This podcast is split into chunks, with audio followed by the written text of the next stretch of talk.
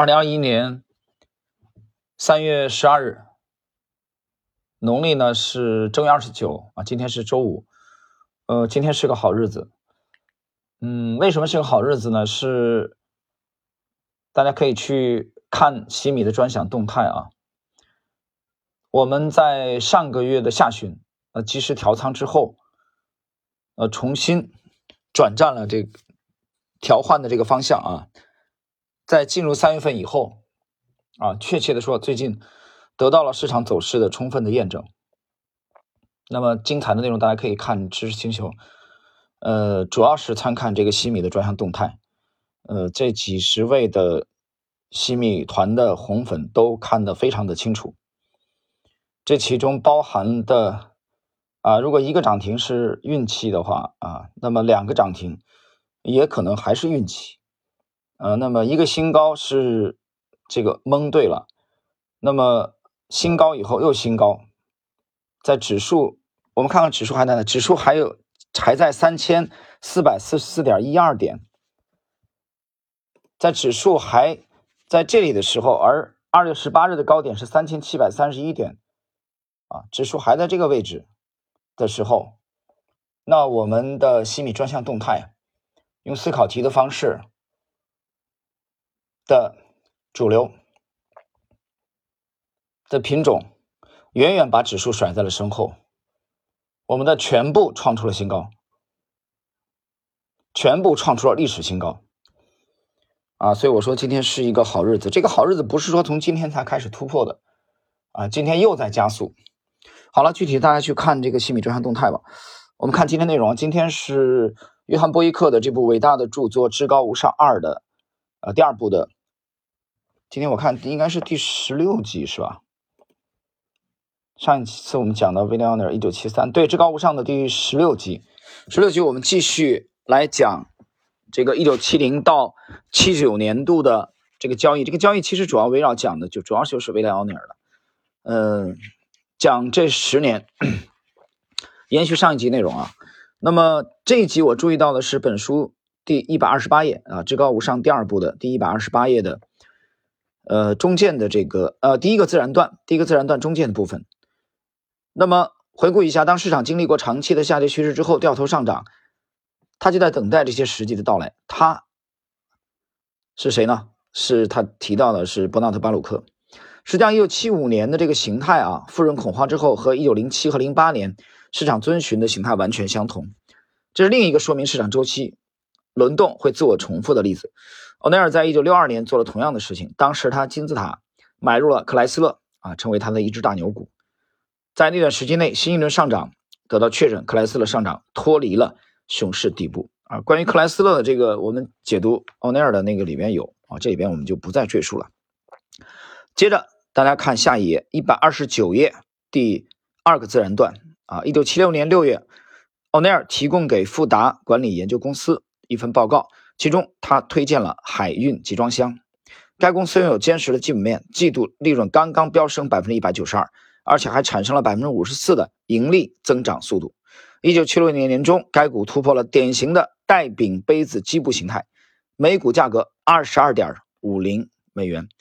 它在接下来两年飙涨了百分之五百五十四啊！这个是奥内尔通过自己的研究啊，提供给富达顾问公司的，因为他自己本身奥内尔既做交易啊，他也提供市场资讯啊。所以这是奥奈尔用他的这个体系凯斯林体系捕捉的啊，又一只大牛股。那么为了详细的去研究这一段啊，那么请大家一起跟我去打开呃奥奈尔的这个笑傲股市，笑傲股市的我这个是台版的啊，台湾版的第一章的第四十六张图，就是显示一九七六年海洋货柜公司货柜公司的这个时间段是在一九七六年。啊，我们看这个时间段啊，在一九七六年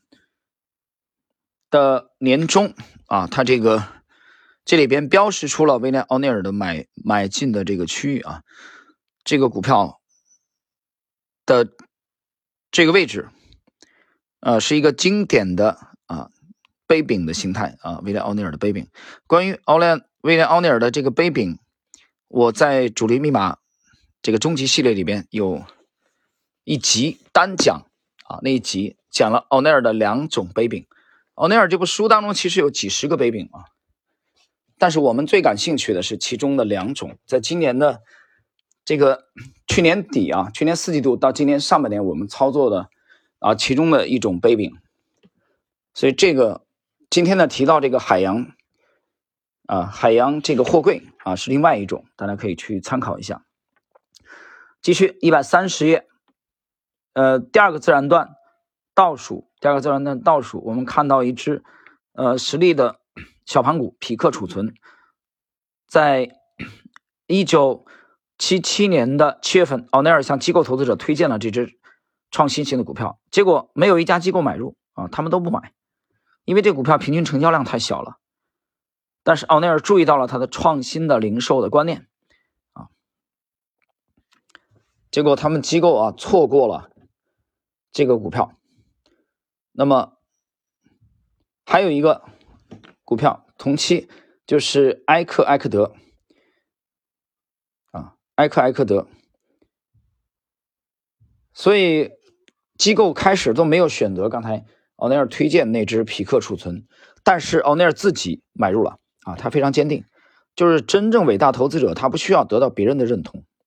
那我们之前讲了，你的逻辑正确啊，你的，你的数据正确，你的推理结论就必然正确。他在该股上扬过程中进行了买入，呃，包括做金字塔向上追加。那么在七点五年的时间跨度内，他在该股不同的买入点进行了两百八十五次买入操作，就金字塔。结果他持有了这个股票全部流通股的百分之四点九九，因为它股本小嘛。你如果达到百分之五，就要到美国证券交易所去登记了。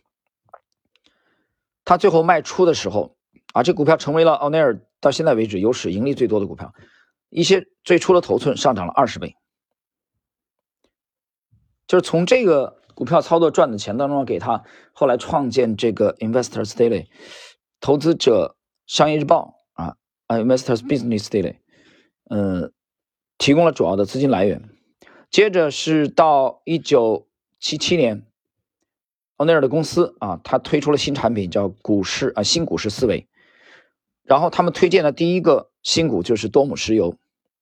在一九七七年的十一月份，以每股四十八美元，奥内尔买入这个股票啊。这个内容是在一百三十一页的第二个自然段，大家注意看第二个自然段中间的部分。结果又是没几个基基金经理人买入，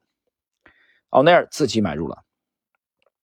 多姆石油后来成为二十世纪七十年代最牛的股票之一，短短的几年之内啊，它上涨了十倍。就这个时候的热点啊，回复到了小盘成长股当中。接下来啊，我们注意一九七八年啊，一九七八年的。六月到七月，这个是在本书的第一百三十三页，继续来谈奥内尔。奥内尔的公司向几家资管客户推荐，呃，购买波音和这个 MA Com 这两家公司，结果分别上涨了百分之一百八和百分之九百五。那么很有意思啊，我们去回顾一下奥内尔的这个操作啊，进入这个本集的。呃，本章第八章的一百三十五页最后的内容。那么奥内尔已经经验比较丰富，他也买入了有史以来最好的股票匹克储存。他在与石油相关的股票上做的非常出色。他并且不断的去研究市场如何通过这个量价的行为，就市场行为啊来表现。那么我们去回顾整个的啊这一章讲的这个奥内尔的这个实战的操作啊，结合我们自己的实战。呃，有一个有一个感慨，比如今天中午，呃，上午的时候跟朋友交流，还在还在那么讲，就是我们讲在，比如说上个月啊，二月份，这个腥风血雨，在二月份的下旬，我在谈了我们近期的这个操作的反省，就年后啊，年后我们重仓就两只，有一只卖的非常好，但另外一只卖的就不理想啊，卖的或者说我们应该有一个，呃，可以再提前提早两到三天啊，我们就可以。再多拿走百分之十五以上的利润，但是由于在这个过程中啊，在持有的过程中，我本人昨天昨天我就反省嘛，我说我本人进入了一个啊，我也自己啊认为是一个自嗨的这种状态，啊，有点飘。所以从最近的两个两个两个多月以上啊，我又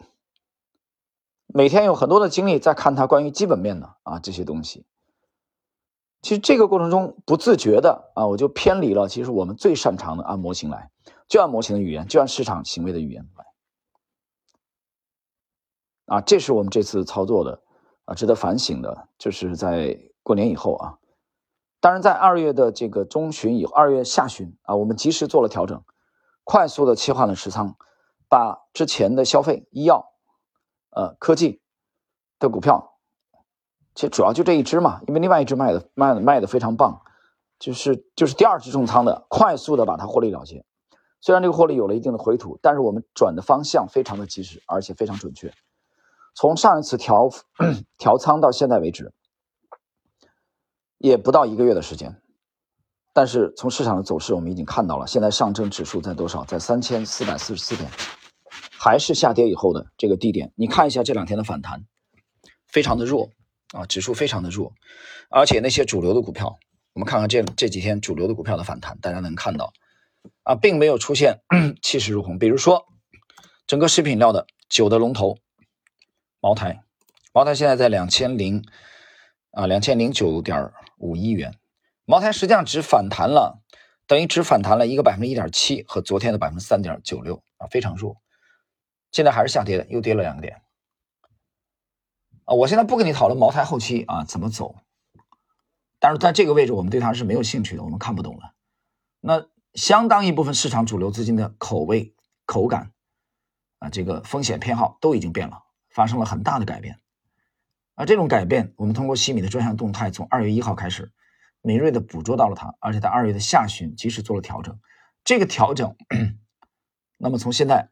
得到了市场走势的完全的印证。三只股票，那在这三只股票之内啊，出现了三个涨停板，就在最近的这两周之内。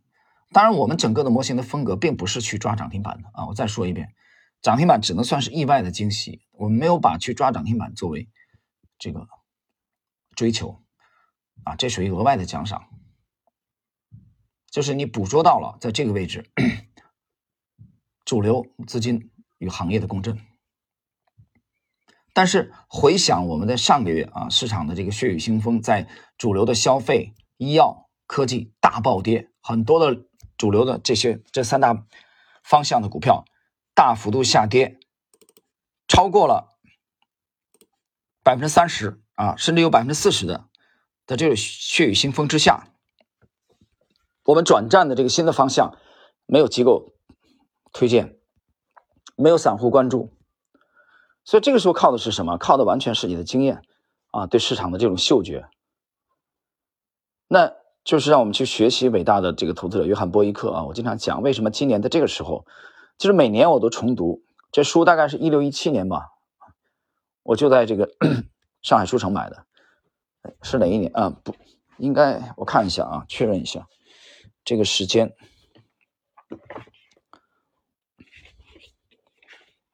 这是第二部啊！我经常讲这个第二部比第一部精彩许多，一六年，一六年。啊，这个是一六年，啊，一六年在在上海书城买的，就买了之后每年我都会至少重读一遍。但为什么？因为起码的我这个节目是二零一六年七月十七号啊，当然第一个专辑我把它下架了，所以你现在能听到的比这个时间晚，但你能看到主播的这个在线的时间。那么也就是说，从一六年每年都重读，为什么到直到今年才把它拿出来？放到西马解读啊，在这个时候，而且在这个时候去解读它，这个我在西米啊，就有过这种啊提示。实际上，也就是 年初我们想的，我们想去等待一个狂热，所以这个时候我要去重读啊这部名著。所以包括这一章，我们去学学习威廉奥内尔的这个操作啊，就趋势派，你还是多研究市场吧。就是你可以研究这个，就是价投派的。他们的理念啊，他们大师的这些理念，我觉得这些大师都是哲学家，在我眼里，他们都是哲学家。呃，这个比如说这个约翰伯格也好，嗯，比如说霍华德马克思也好，为了这个沃伦巴菲特也好，查理芒格也好，啊，其实有很多艺术家也是，比如昨天我在西米区发了一个老的帖子啊，这里边谈到的石涛，这些人虽然是画家啊，既是思想家也是哲学家，他不但有自己巅峰的画作啊，号称三百年来第一人。傅抱石因为石涛把名字都给改了。张大千早年因为模仿石涛啊，在圈内名声鹊起。那么齐白石也是题诗啊，大赞石涛。难道这些人都是瞎子吗？就他有他巅峰的画作，像黄公望一样《富春山居图》，而且他还有完整的绘画的理论啊，有著作。这个比如说石涛的这个话语录啊，这部著作，他提出了这个不拘泥于前前人的啊这些理论。那以中国古代的这个标准呢，士大夫的标准，比如说啊叫立功、立德、立言。以前历史节目我曾经讲过这三个啊三个人，我觉得这个两个吧，至少比较比较完美，一个是郭汾阳啊郭郭子仪，一个就是曾国藩。当然还有人说王阳明啊，我觉得王阳明也能算一个啊。立功、立德、立言，你有自己的言论，有自己的战功啊，当然还有你自己的这个德。所以，这学习这些伟大的投资者，我们发现，要趋投资者为主的话啊，图表为主的话，我们就尽量多倾听市场的语言啊，你必须去着重的去倾听、研究这个 market。所以，最近的这次操作的反省就是。我们以体系为主，以模型为主啊，以 X 模型为主。这个过程中，就尽量的要屏蔽资基本面的这些这些资讯啊，这些消息、这些研报这些东西。所以，这是我们啊，也是对这章学习的结束，也是对我们这个今年春节以后的啊操作。第一个是卖出，获利了结；第二个是调仓。啊，调仓 去埋伏，去和市场下一个热点共振。那我们埋伏的时间一个月都不到啊，大概也就两周，这个方向就开始爆发了。好了，朋友们，具体的话我们在西米专项动态啊会进行深度的这个交流。我今天在星球发了个帖子讲，呃，风格不同，风格本身并没有错和对啊。有人说激进好还是保守好，看你是什么样的人，看你在市场某一个阶段倾向于哪种风格，没有绝对的这。这没有这个唯一的答案的。你比如说，就我们就说现在，对吧？你极度厌恶风险，非常稳健，你就空仓好了呀。不好做，我我告诉你不好做这个阶段，你除非是专业的水准，业余的人没法玩。第二类人，他说：“那我就求稳健好了。”那比如我星球的这个信用，那他就我星球现在只有一个 ETF 在跟踪，只有一个 ETF。那么前天吧，有个帖子我讲，如果收盘破了那个啊那个整数的，你自动就止损好了呀。那个止损跟我们那天跟踪的时候，到这个整数位止损，应该也就五个点吧，百分之五。结果它没破，很神奇，它就是没破。啊，不但没破，这两天又开始啊修复。那就持有嘛，它没破呀，破了你自动就卖掉，那就空仓了呀。所以最就是其次稳健，就是求稳健的，比那个空仓啊要进取一点的，那你就盯着星球的 ETF 就好了，简单吧？第三类啊，不单满足于稳健，他想防中带攻，想求进取的，以进取为主的人，那你就关注西米的专项动态。专项动态从二月一号开始，从西米团。我把最实战、最深度的内容放在那里，大家都看到了这几道思考题，都看到了这些标的，对吧？也看到了他们的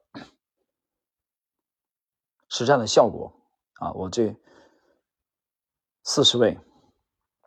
粉丝，大家心中都是有数的，所以按你自己的风格来，好吗？那么今天这一期我们的内容就到这里。